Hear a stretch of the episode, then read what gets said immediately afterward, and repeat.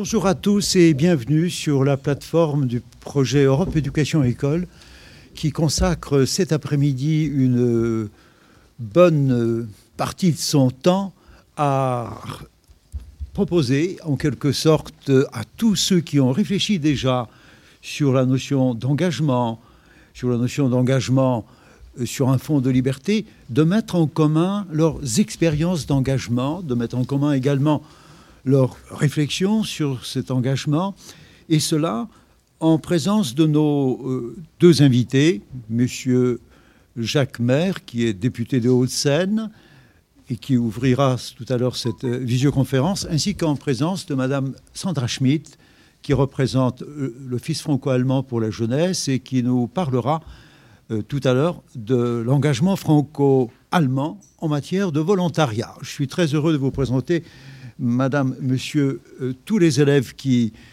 aussi bien en France, en métropole, que dans le territoire d'outre-mer, qu'en Allemagne, en Belgique et même en Afrique, ont réfléchi en amont sur cette euh, notion d'engagement des jeunes et qui viendront vous faire part de leurs pratiques diverses et de leurs euh, projets d'engagement d'avenir.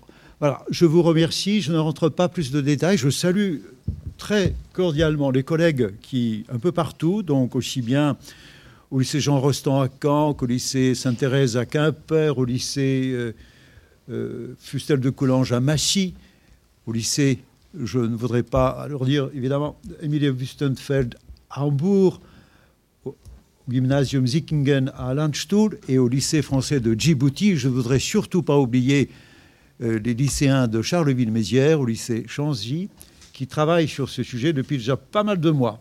Euh, je vous propose maintenant de commencer cet euh, après-midi de réflexion par une espèce de réflexion générale. Monsieur maire, si vous pouviez nous orienter un peu dans les grandes lignes et puis nous partirions ensuite à la mise en commun de nos expériences. Pardon, j'ai oublié aussi de vous présenter la présence de quelques élèves ici de Sèvres qui ont euh, réfléchi évidemment sur euh, cette notion euh, d'engagement. Félicien, je crois qu'il est là, et des élèves de M. Langevin, ainsi que notre président de l'association Europe Éducation École qui est à ma gauche, M. Langevin. Allons-y, merci de votre présence, je vous cède la parole. Merci, merci cher, cher professeur Michalewski. Merci à toutes et à tous d'être euh, ici pour passer du temps ensemble sur la notion d'engagement et de l'engagement en Europe. Moi, je suis toujours ravi quand je vois que, voilà, que des, des, transmissions se fassent sur l'engagement, parce qu'on a, quand on est ici de l'autre côté de la table, c'est qu'on s'est engagé à un moment donné, plutôt jeune d'ailleurs en général. Et, que, quand on vous voit vous de l'autre côté, effectivement, on se dit, euh, de votre engagement ou pas dépendra beaucoup de choses. Euh, parce que ce qui s'est passé, ce qui s'est construit de beau, euh, d'important quelque part, notamment en Europe depuis 50 ou 60 ans, c'est parce que des, gens ont décidé de s'engager à un certain moment, de refuser la fatalité de regarder devant eux et de se dire qu'on pouvait faire autrement. On a le choix dans la vie entre deux attitudes, hein, dire demain sera pire, c'est une catastrophe et mon Dieu, où vais-je? Ou bien dire, on ne vit pas en enfer, demain peut être mieux et éventuellement je peux y contribuer. Ces deux attitudes ne sont pas forcément euh, aujourd'hui bien mises en valeur et pourtant le contexte aujourd'hui, le contexte français, ne pousse pas vraiment à l'engagement.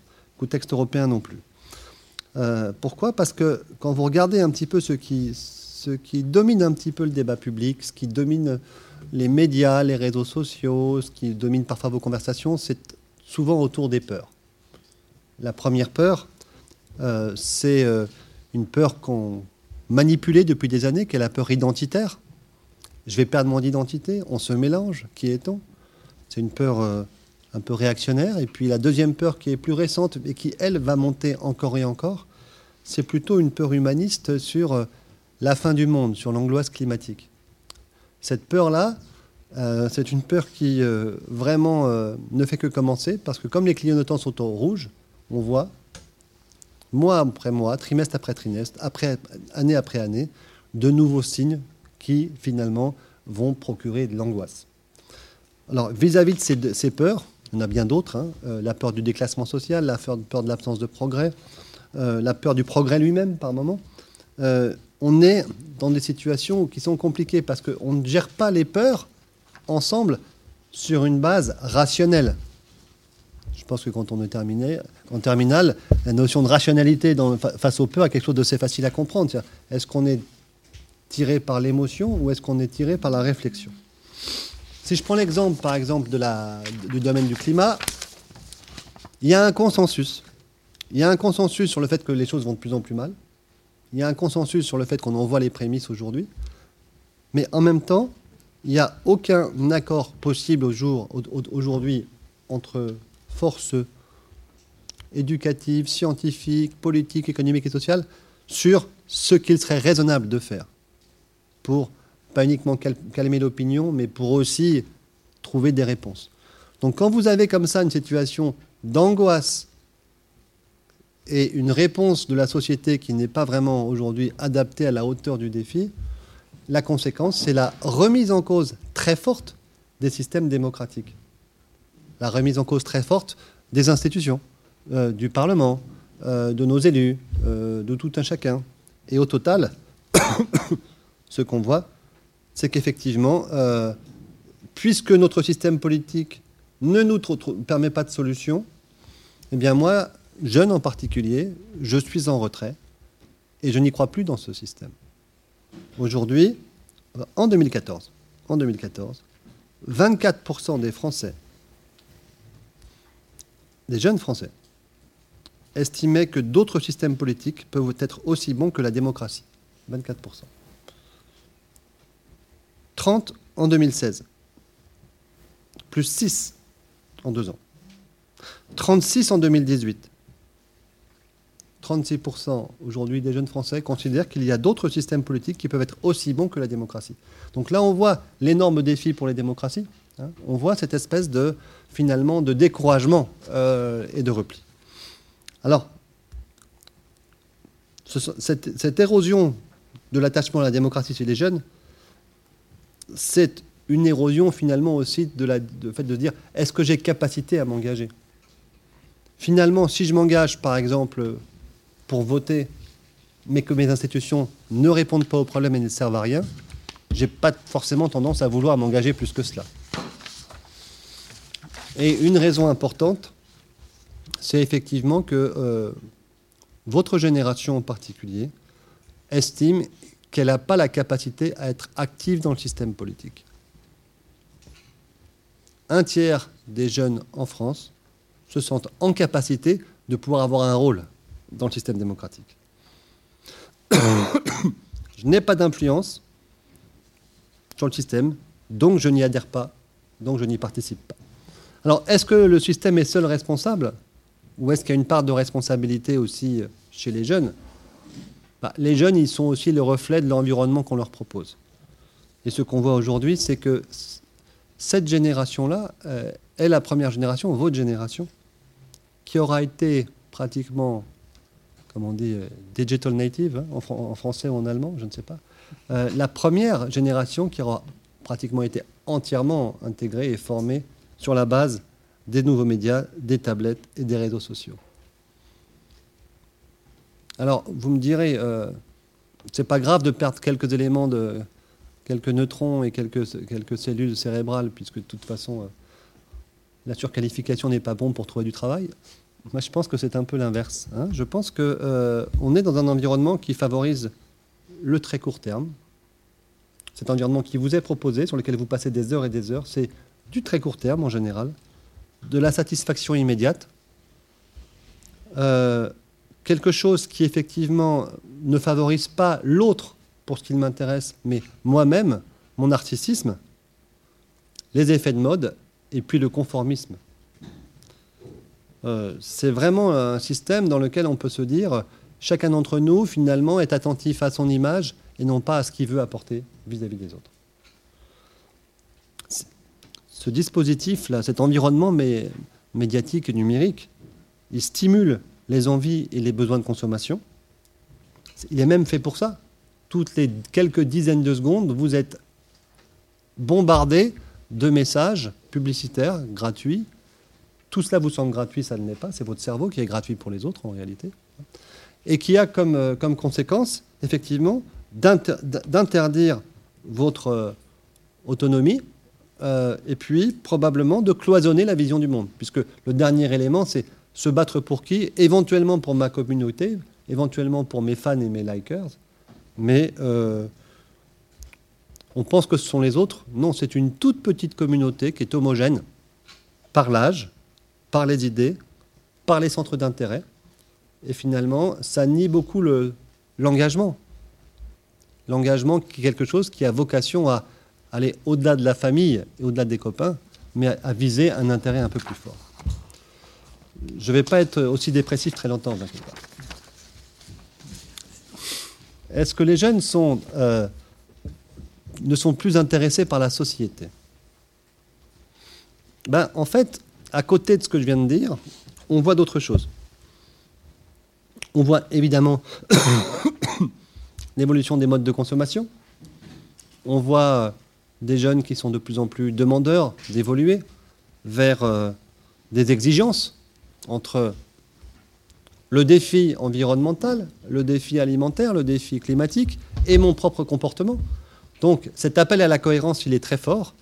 Euh, moi, je, le subis. Euh, peut-être faites-vous subir à vos familles une évolution vers moins de viande, plus de, légumes. Qui n'était pas complètement intuitif il y a 30 ans. Hein. C'était tout sur le Nutella et sur la saucisse. Donc là, on est sur d'autres référentiels qui sont intéressants. Les circuits courts, la crainte sur les OGM, la crainte sur les perturbateurs endocriniens et finalement l'impact sur, sur l'évolution du mode de consommation. Dictature de la mode, mais en même temps, je veux donner du sens à ma consommation, et c'est mon premier mode d'engagement en tant que jeune, puisque celui-là, je peux le maîtriser un peu. Je peux mettre pression sur ma famille, sur mon environnement pour le faire. Et puis on voit aussi des formes d'engagement plus ponctuelles et moins politiques. 44% des lycéens déclarent être engagés sous forme de bénévolat dans des associations humanitaires ou dans la défense de l'environnement. Je ne pense, pas que ce soit le cas, 40%. Mais je pense qu'en tout cas, ça, donne une intention. 44% des lycéens sont engagés ou voudraient être engagés dans des actions de bénévolat. Alors ça, quand on est bénévolat dans des associations, on est bien au-delà de sa communauté et de sa petite chapelle. On est vraiment dans euh, l'engagement vis-à-vis des autres. 71 alors après, les plus grands nombres, 71% souhaitent s'engager en signant des pétitions, 58% en boycottant des produits, 62% en manifestant. Donc là, on voit un petit peu le côté potache du lycéen qui dit quand même c'est plus marrant de c'est plus marrant de dénoncer, de boycotter, etc., que de travailler un peu et trouver des solutions. Mais je pense qu'il n'y a pas que les lycéens qui sont comme ça, tout le monde est comme ça. Mais on voit bien effectivement que la, première façon de s'engager, c'est pas forcément un engagement au sens euh, une contribution, mais c'est un engagement au sens d'une dénonciation. Vous vous engagez plus en vous exprimant qu'en agissant cas typique en particulier, c'est est-ce que oui ou non ça se suffit à soi les manifestations du vendredi après-midi? Euh, C'est bien pour prendre l'air, mais euh, ça, ça, fait pression, ça fait passer un message, et ensuite, euh, qu'est-ce qu'on fait? Alors, vis-à-vis de ça, évidemment, il y a la question du cadre européen. On est ici dans un, lycée, et je pense que les lycées qui sont en correspondance ont été aussi euh, des gens qui se sont enfin, auto-promus dans cette volonté d'engagement européen, je pense que ce n'est pas du tout quelque chose qui est homogène.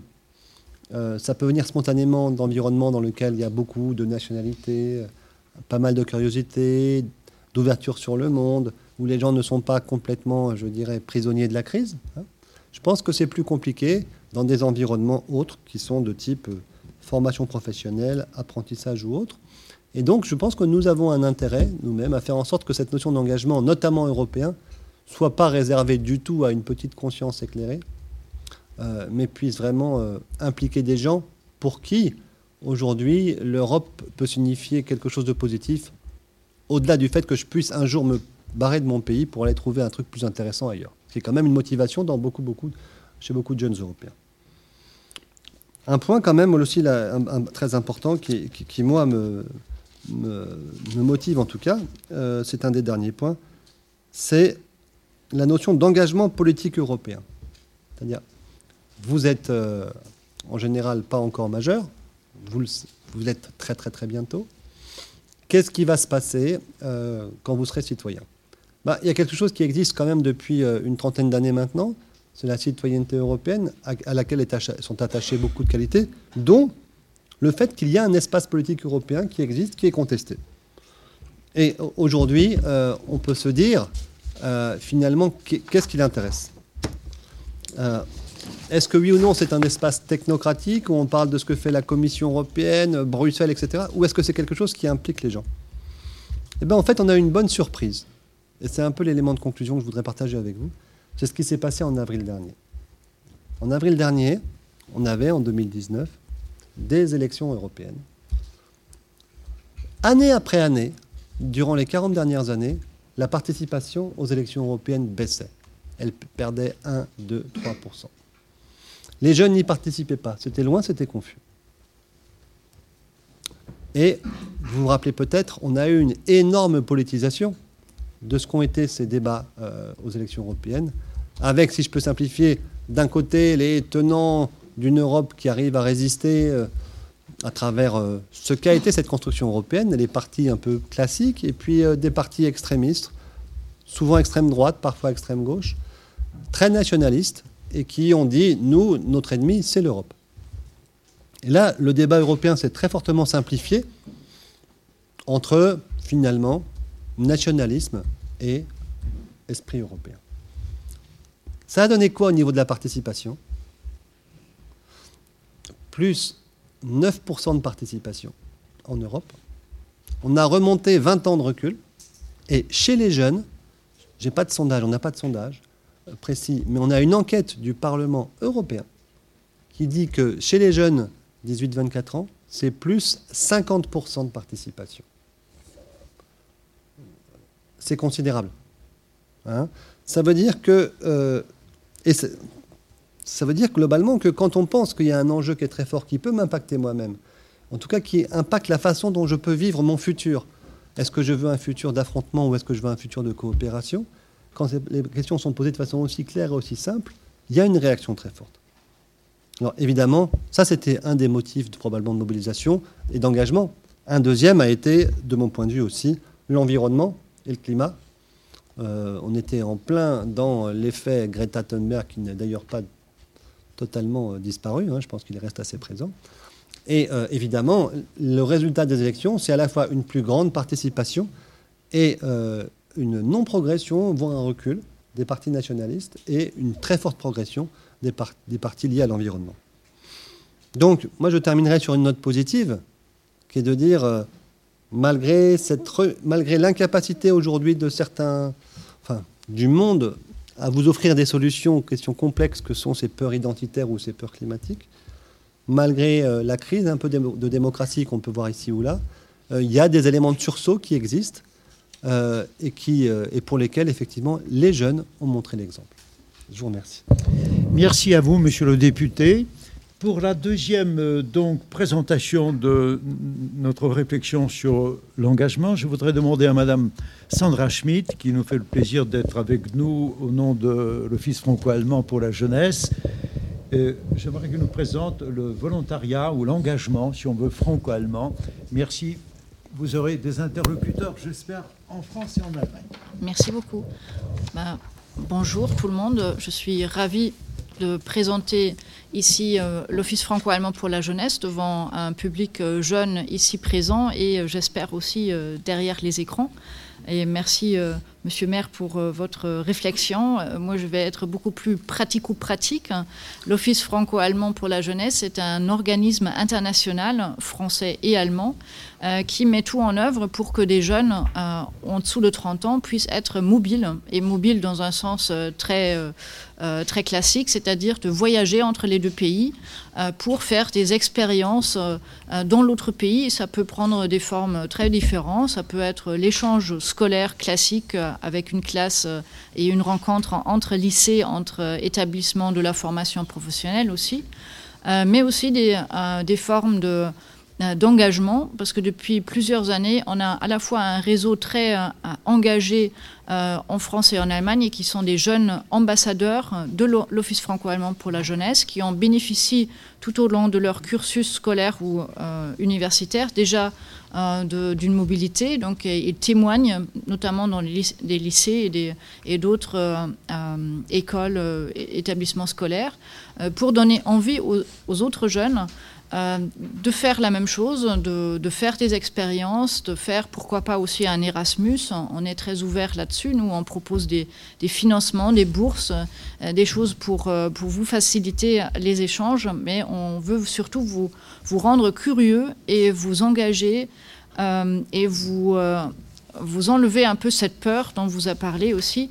De, de, faire le premier pas. Parce que souvent dans un engagement ou dans rien que la découverte d'un autre pays, on a plein de préjugés en tête. Et euh, quand on parle de la France et de l'Allemagne, les deux pays, chacun a ses préjugés, comment ils sont les Allemands euh, de base, ce qu'ils mangent, ce qu'ils font, euh, leur appétit pour les voitures. Donc il y a tout un nombre de stéréotypes qu'on a tout de suite en tête. Et une des, des motivations pour nous de rendre les jeunes mobiles de leur faire faire vraiment des expériences sur place, de rencontrer aussi les jeunes de leur âge, c'est justement de leur montrer que un pays comme l'Allemagne et comme la France, c'est un pays très divers, c'est très diversifié, on a des sociétés vraiment multiculturelles et on peut faire tout un tas d'expériences quand on est dans l'autre pays.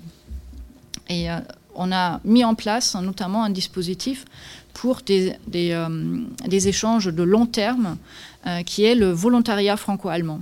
Et c'est ça que je voulais vous présenter un tout petit peu plus en détail, parce qu'actuellement, les appels à candidature sont ouverts pour la prochaine section.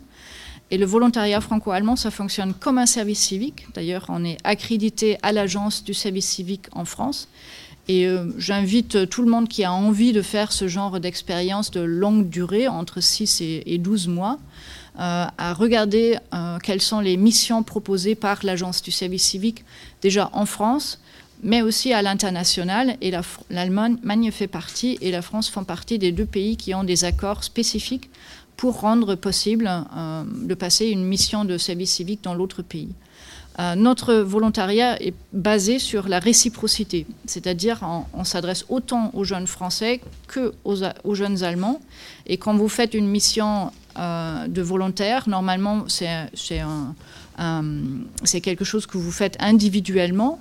Euh, dans le cadre de notre volontariat, vous êtes en groupe, c'est-à-dire vous êtes dès le début du volontariat avec d'autres volontaires franco-allemands, donc des Français et des Allemands, dans une promotion mixte et qui seront accompagnés tout au long de leur mission par des séminaires de réflexion et de projets ensemble pour euh, réfléchir aussi euh, à différents stades du volontariat.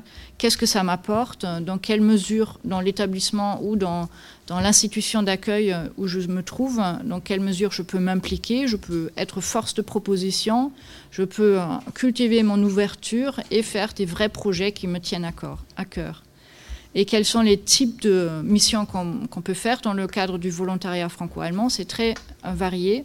Vous pouvez classiquement être euh, dans un établissement scolaire pour vous engager dans le cadre du périscolaire, donner aux élèves de l'autre pays envie à la fois d'apprendre votre langue maternelle, mais vous n'êtes pas là pour être prof, vous êtes plutôt là pour motiver, pour montrer que vous aussi, vous vous débrouillez plus ou moins dans l'autre langue et que c'est pas grave qu'on manque de mots, mais c'est plutôt l'intention qui compte et la communication passe avec plein d'autres moyens qu'avec la langue. Euh, donc c'est un peu une, une, mission de motivation à l'interculturel, à la rencontre avec d'autres.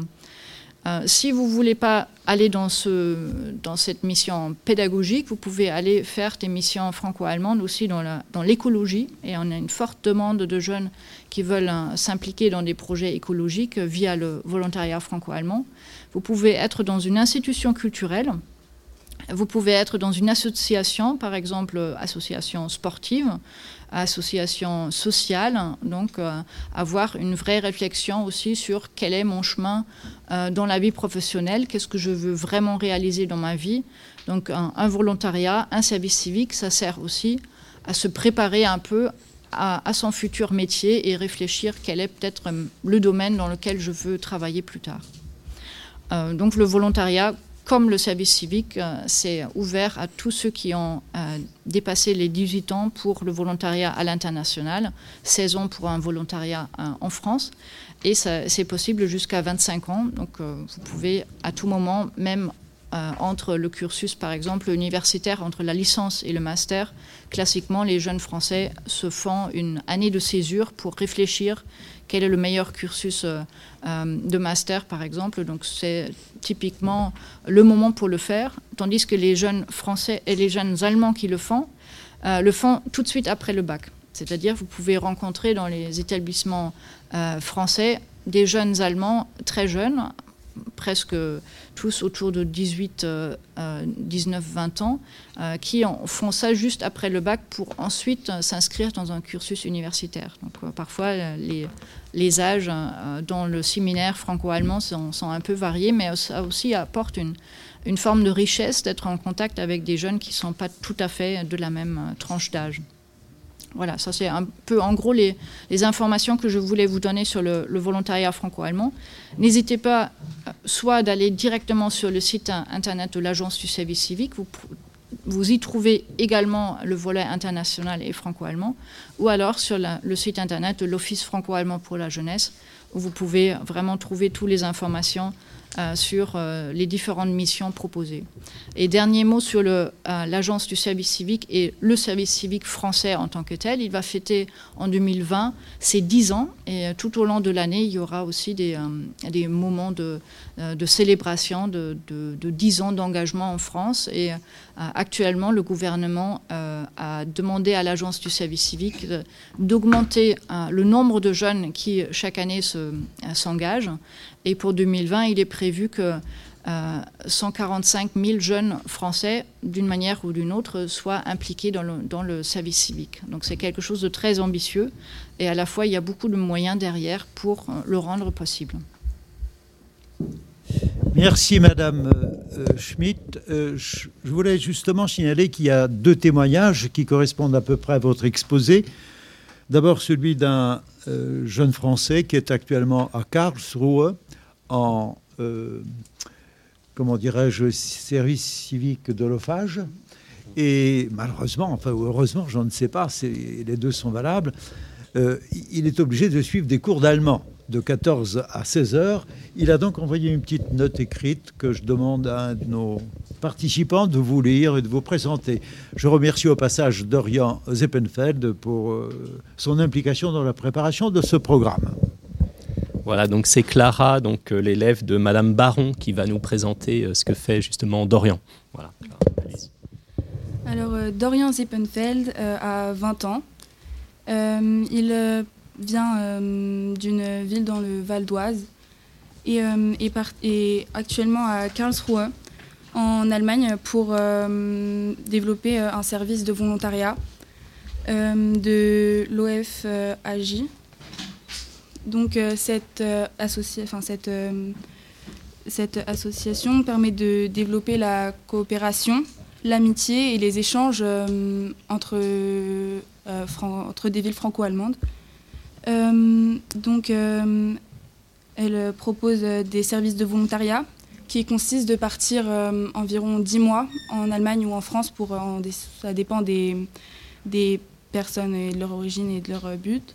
Et euh, du coup, euh, euh, quand, par exemple, on part en Allemagne pendant 10 mois, l'OFAJ prend en charge le, le salaire, l'assurance maladie, les déplacements pour la personne et organise des séminaires organisés et obligatoires ainsi que euh, des cartes de transport. Certaines euh, structures proposent des logements et paient le loyer, mais d'autres euh, non. ces services de volontariat est souvent réalisé durant une année de césure pour développer et, la curiosité de travailler à l'étranger. Ça offre une énorme opportunité. Donc euh, Dorian euh, Zeppenfeld, euh, lui, fait un service de volontariat dans le domaine universitaire. Et il travaille pour le Studierendenwerk euh, de Karlsruhe. C'est une structure d'aide et de conseil aux étudiants dans différents domaines, tels que le logement, le financement des études, mais euh, également euh, de jobs étudiants, d'animation ou encore d'activités. Euh, son travail consiste à organiser maintes organisations, forums ou encore journées franco-allemandes, et également des soirées et des doubles diplômes. Donc, il organise des partenariats et beaucoup de projets, par exemple avec le Centre culturel français de Karlsruhe, et euh, prévoit de faire euh, une euh, grande journée franco-allemande en avril 2020.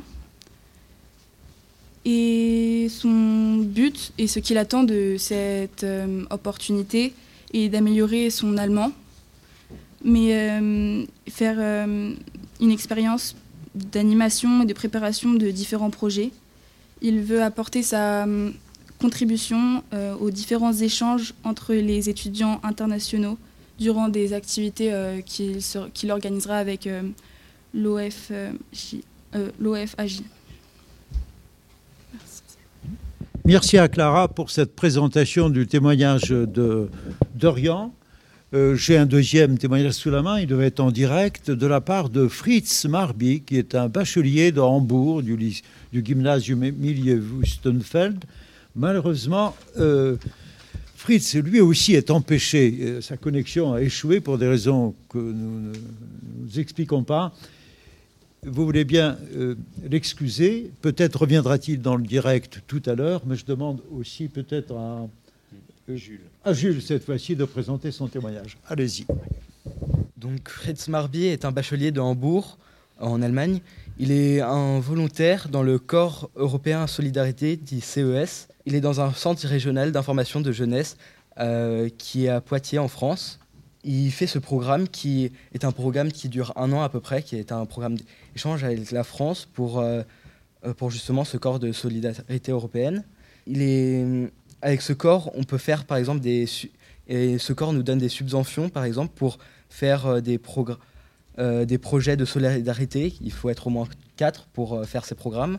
En concernant ces activités, il euh, travaille surtout, aide surtout le secteur Europe et mobilité internationale, qui renseigne les jeunes de l'Europe, de l'Union européenne, ainsi que ceux qui veulent partir à l'étranger sur les dispositifs et les possibilités et de partir selon leurs objectifs et intérêts.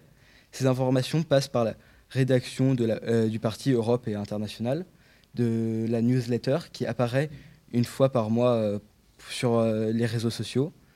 Il prépare aussi un document et des présentations sur les dispositifs de mobilité internationale qui facilitent euh, le renseignement, les animations et les, euh, les interventions qu'il effectue.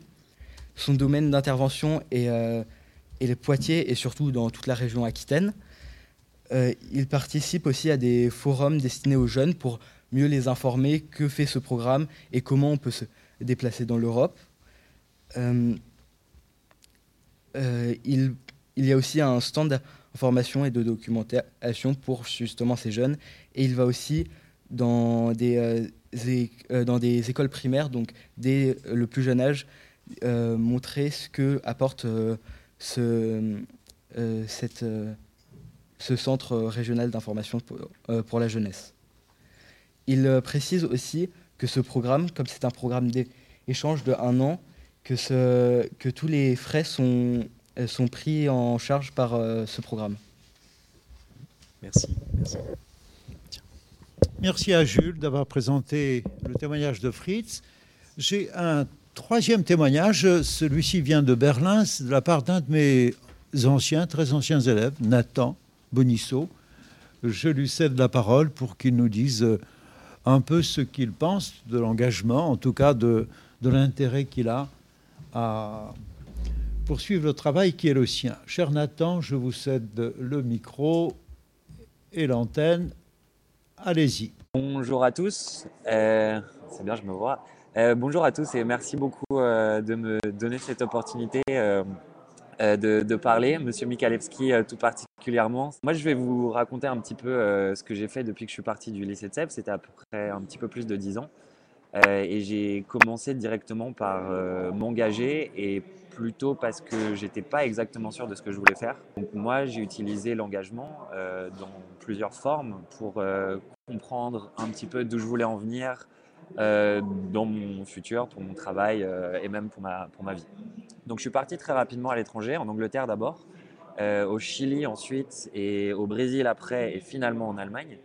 Et dans chacune de ces, chacune de ces aventures, de ces, pays, j'ai réussi en fait à, faire ce qui me plaisait le plus ou ce que je voulais tester à l'époque. Euh, ce qui est en fait la création de contenu, écrire, faire des photos, euh, faire de la vidéo et communiquer en général euh, au service de, de cause et d'engagement. Au Chili, j'ai commencé par écrire quelques articles pour un, un journal local de façon complètement volontaire et traduire aussi pas mal de contenu du français à l'espagnol. à savoir que je parlais pas très bien espagnol à l'époque. Euh, et je parle pas très bien allemand aujourd'hui, euh, mais ça ne m'empêche pas du tout d'être ici et de m'engager et d'être euh, assez, assez utile à la société dans laquelle j'évolue. par exemple, je suis là maintenant à une, à une conférence avec mon projet, mon projet d'aujourd'hui. Qui lève des fonds et qui communique, qui communique le problème du changement climatique.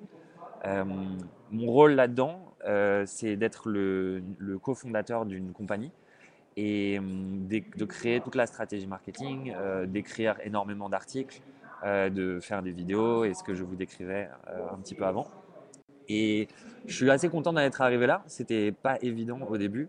Et ce que je voulais vous communiquer moi de, ces expériences, c'est que moi, ça m'a beaucoup l'engagement. non seulement c'était important pour moi, mais ça m'a surtout beaucoup permis d'expérimenter avec, beaucoup de différents euh, formats de, travail aussi, euh, pour ceux qui ne veulent pas forcément travailler 5 jours par semaine ou dans un format 9 euh, to 5, comme disent les Anglais.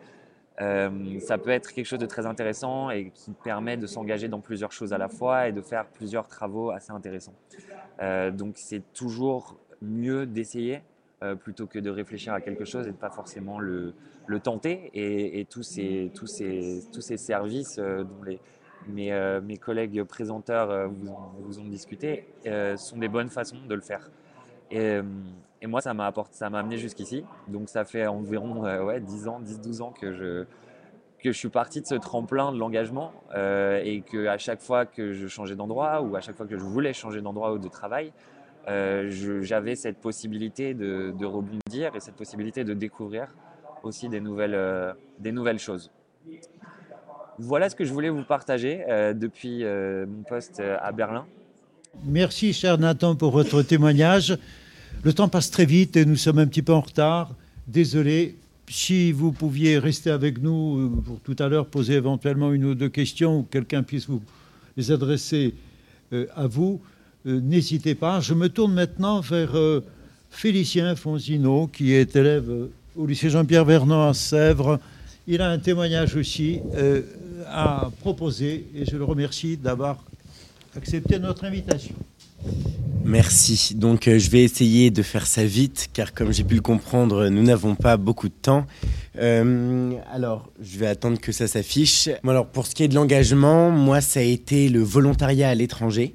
Je suis parti avec une association qui s'appelle Service Volontaire International, le SVI, qui est une association avec laquelle tout le monde peut partir à partir de 16 ans ou à partir de 18 ans pour des projets long terme. Donc le volontariat à l'étranger, c'est très important pour beaucoup de personnes, même si le volontariat, on peut le faire euh, euh, partout, même autour de nous. L'engagement, on peut s'engager partout autour de nous. Dans ma vie, j'ai une passion, le théâtre que je pratique maintenant en semi-professionnel en même temps que le lycée. Et je suis très engagé dans tout ce qui est l'environnement, le changement climatique et tout ce qui va avec. Donc j'avais très envie, déjà il y a deux ans, de partir, de faire un projet de volontariat en mélangeant ces deux passions, enfin ces deux passions, l'environnement, voilà. Et euh, du coup, j'ai cherché, j'ai cherché, j'ai beaucoup cherché à partir en volontariat à l'étranger. Je voulais vraiment partir à l'étranger. Et je suis tombé du coup sur ce site, sur cette association, le Service Volontaire International, qui proposait des projets à l'étranger euh, pour les majeurs et les mineurs et qui mettait en relation avec des associations locales. Et ce qui est très important, c'est que c'est une association à but non lucratif, parce qu'aujourd'hui, il y a plein d'associations qui vous proposent des projets de volontariat qui va vous, qui va vous coûter 3000 euros la semaine euh, ou 2000 euh, euros le mois, mais voilà, donc des prix complètement ahurissants. C'est euh, des associations qui sont à but lucratif et cette association est complètement à but non lucratif. Donc j'ai contacté des associations locales grâce à cette association. Beaucoup d'associations, excusez-moi. j'ai contacté des associations locales et j'ai proposé mon projet et du coup, le projet que j'ai proposé deux années de suite, c'était de faire de la sensibilisation à l'environnement par le biais du théâtre. C'est-à-dire par le biais du théâtre avec les enfants, faire de la sensibilisation avec l'environnement. Euh, euh, faire sensibilisation à l'environnement, excusez-moi. Donc ça, c'était au Bénin. Il y a deux ans, en 2018, je suis parti euh, pendant un mois et demi, presque deux mois au Bénin. C'était ma classe que j'avais au Bénin.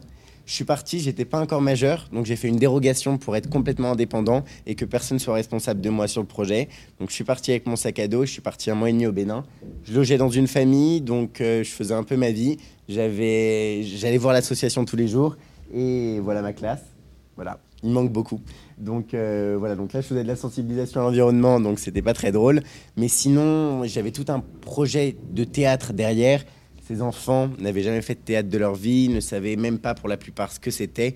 Donc il y avait tout un projet où, où je leur apprenais, où on a monté une, une pièce à la fin justement sur l'environnement. Euh, donc au Bénin, j'étais à Abomey-Calavi et je suis resté un mois et demi euh, là-bas. Ensuite, si on peut passer aux prochaines photos. Euh, en 2019, cet été, je suis parti au Népal. ça, c'était aussi au Bénin. Et je suis parti au Népal, du coup, dans un orphelinat où j'ai proposé le même projet, c'est-à-dire que j'ai contacté un orphelinat à Katmandou et j'ai dit que je pouvais faire euh, de, de, la sensibilisation à l'environnement par le biais du théâtre. Ils m'ont dit qu'ils étaient très intéressés, du coup je suis parti deux mois cet été euh, au Népal. Et au Népal, j'ai pu, avec les enfants, du coup, faire ce projet-là. Franchement, le volontariat à l'étranger, ce qui est incroyable dans le volontariat à l'étranger, c'est que j'en apprends autant que moi j'apprends aux autres. C'est-à-dire c'est tellement un échange de culture qui est extrêmement intéressant. Donc c'est pour ça vraiment je vous encourage à faire ça. Vraiment noter cette association qui s'appelle le SVI, le SVI, Service Volontaire International, parce que tout le monde peut le faire. Moi je suis parti pour 200, bon sans les billets d'avion bien sûr, mais 200 euros euh, nourriture et euh, logement compris, un mois pour le mois. Je ne sais pas si vous vous rendez compte, mais c'est vraiment rien et on apporte quelque chose et en même temps c'est tellement euh, important pour nous de, recevoir, c'est vraiment un échange, c'est super beau, voilà. Donc euh, je vous conseille de faire pareil, il y a des projets de construction, il y a des projets d'animation avec les enfants, de, de camps pour le sport, il y a vraiment une diversité euh, assez incroyable. voilà, ça c'était dans l'orphelinat au Népal, la photo est un peu coupée mais c'était cet été. J'ai essayé d'apprendre euh, l'hymne national népalais que je ne connais toujours pas. Voilà. Euh, euh, donc voilà. Et là, la dernière photo, c'est une des classes parce que du coup, comme l'orphelinat ne suffisait pas, comme 4 heures dans la journée, les enfants étaient à l'école. Un jour, je suis allé à l'école, j'ai demandé à rencontrer le directeur et j'ai demandé si c'était possible de faire aussi de la sensibilisation avec un peu de théâtre dans les classes. On m'a dit oui. Du coup, là, c'était une de mes classes au Népal. Et enfin le volontariat, on va, on va pas se mentir, on n'est pas obligé d'aller à l'autre bout du monde pour en faire. Je peux très bien traverser euh, la rue, aller dans l'immeuble qui est en face, parler avec les gens. Là, on fait euh, du volontariat et on peut s'engager. Mais faire du volontariat à l'étranger, c'est tellement lucratif pour nous, c'est, ça nous apporte tellement de choses pour nous et pour eux. Donc franchement, si vous êtes intéressé, n'hésitez pas. Service euh, volontaire international est une très bonne association. Voilà, merci beaucoup. On peut applaudir, euh, Félicien. Merci, merci. Je passe rapidement l'antenne, euh, mais vraiment rapidement, à Nathan à Berlin qui voudrait échanger avec vous, cher Félicien. Je passe le micro. Euh, Félicien, je voudrais savoir si tu avais monté toi-même ton projet pour, ces, pour, le, pour le Népal et pour les, enfin, les deux pays, Et si non, quel est le nom de l'association? Et si, et si oui, te féliciter et savoir si tu allais le refaire plus tard. Alors déjà, merci beaucoup Nathan. Alors ces projets, on me les a proposés, enfin on me les a proposés. À la base, l'association te propose pas mal de projets. il y a beaucoup de projets où les associations, du coup là-bas, les associations locales sont très ouvertes. Donc moi, ce projet, c'est moi qui l'ai créé. Je voulais vraiment mélanger la sensibilisation à l'environnement et le théâtre. Du coup, j'ai contacté directement les associations en passant par le service volontaire international. Et ensuite, si elles sont intéressées, elles, euh, enfin, dans, dans, le cas, euh, dans le cas dans lequel je suis parti, les deux associations étaient intéressées. Donc, j'ai pu euh, faire ce projet. Mais oui, c'est moi, du coup, qui ai créé à la base ce projet pour le proposer aux associations, même si le service volontaire international propose plein de projets aussi déjà très bah, déjà, déjà fait. Si tu veux, il y a des projets aussi qui sont euh, déjà formés, comme des animations précises avec un objectif à la fin du projet. Donc, euh, moi, je choisissais des associations qui permettaient de faire, de proposer les projets libres et ensuite pour ensuite pouvoir proposer mon projet et, et le faire euh, parmi, parmi eux. Voilà. Merci. Voilà des lignes qui pointent vers l'horizon Bonne chance, euh, cher Félicien, c'est vraiment un projet magnifique. Euh, et évidemment, euh, ce qu'on dit de l'engagement, ça correspond exactement à ce que Félicien pense, c'est-à-dire se trouver face à une situation que l'on estime pouvoir peut-être changer, modifier, sans forcément avoir l'idée d'apporter quelque chose, mais de recevoir de la part de ceux que l'on ose en quelque sorte euh, inviter ou chez lesquels on ose se faire inviter. Euh, félicitations, bravo, dit Nathan, mais nous sommes tous à vous soutenir dans cette démarche. Si vous voulez bien, euh, le moment est peut-être venu de faire un petit peu le point sur cette première partie. Est-ce que peut-être Madame Schmidt voudrait faire une petite récapitulation par rapport à ce qui a été dit, et puis je vous donnerai aussi la parole, puis on fera une petite pause. Merci. En tout cas, je pense que les premiers exemples nous ont montré que ça peut être très varié entre aller vraiment très loin à l'international et euh, rester dans, les pays euh, limitrophes entre la France et l'Allemagne ou d'autres pays euh, en Europe. Il y a toutes sortes de possibilités. Ce qui a très bien montré Félicien, c'est qu'un volontariat, un service civique, ça demande beaucoup d'engagement de, de votre part. Vous êtes libre de et force de proposition. Donc si vous avez une passion comme lui, que ce soit le théâtre, l'environnement ou autre chose, vous pouvez aussi euh, commencer par, euh, par cette réflexion-là et bâtir votre projet euh, de volontariat à partir d'un projet concret, d'une passion que vous avez, d'une thématique que vous avez envie de creuser. et chercher ensuite où sont les pistes, quels sont les opérateurs qui finalement peuvent faciliter que ce soit l'Office franco-allemand pour la jeunesse, que ce soit un projet européen, que ce soit le service euh, volontariat à l'international. Il y a toutes sortes d'opérateurs qui sont à votre service et il suffit, entre guillemets, de les connaître. Et c'est parfois un peu la difficulté, parce qu'on ne connaît pas forcément tous, donc c'est très bien aussi de rentrer en contact, en discussion avec ceux qui l'ont déjà fait. C'est aussi un peu euh, l'idée de, ce panel aujourd'hui, de vous montrer des exemples de ceux qui ont fait passer une mobilité vers l'international, vers un, autre pays, euh, pour savoir un peu quelles sont les possibilités, où chercher l'information et comment je peux finalement construire et préparer ma sortie, mon départ. Oui, moi je suis toujours assez curieux quand j'entends ce type d'intervention de, la part de jeunes qui franchissent des frontières, qui s'exposent, qui sortent de leur quotidien, de leur famille, de leurs amis, euh, de leur petite boucle, euh, pour aller vraiment euh, voilà, se plonger dans, l'inconnu. Alors, moi j'ai des questions aussi quand, j'entends Félicien qui dit je conjugue l'environnement et le théâtre pour transférer un peu une, des, façons de voir à des gens qui, alors peut-être qu'ils parlent ma langue euh, au Bénin, mais ailleurs, c'est pas sûr. Euh, enfin, quand j'entends parler du Népal et que je me dis, ben voilà, euh, Jacques, toi, tu iras là faire du théâtre pour expliquer l'environnement à des jeunes Népalais. je crois qu'il faut à la fois une petite, un petit grain de folie, puis un certain talent, alors que on n'a pas forcément tous. Donc là, il y a un petit côté, un petit côté, un élément commun à tous les hommes. Bah absolument, mais forcément, puisqu'au bout, une empathie, une bienveillance, une petite, un petit saut périlleux, double ou triple. Alors je pense qu'on n'a pas forcément besoin de faire un triple saut périlleux quand on va comme ça à la rencontre des autres. Il y a des petits fondamentaux qui peuvent exister sur, voilà, sur le fait de se dire qu'est-ce que j'apporte et qu'est-ce que je reçois. Euh, on voit très bien que la plupart des gens qui s'expriment, euh, des jeunes, reçoivent euh, et, reçoivent autant qu'ils donnent. Et ce qu'on a entendu, alors est-ce que c'est représentatif? Je pense que vous avez fait aussi un petit peu. c'est une sélection, celle du volontariat, quoi. Des expériences plutôt réussies. moi, j'aimerais bien entendre un petit peu aussi le, côté qu'est-ce que ça représente comme, challenge? Ce à quoi effectivement euh, on ne s'attendait pas, ce qu'il a fallu vaincre un petit peu comme difficulté, parce que ceux qui sont peut-être euh, autour de nous à distance et ici se disent ben, moi j'aimerais bien, mais j'ai quand même euh, voilà j'ai quand même un petit peu quelques craintes. Donc c'est super enthousiasmant, on rencontre les autres, on apprend plein de choses, mais je pense que ça va pas toujours si simple comme ça, notamment quand on commence.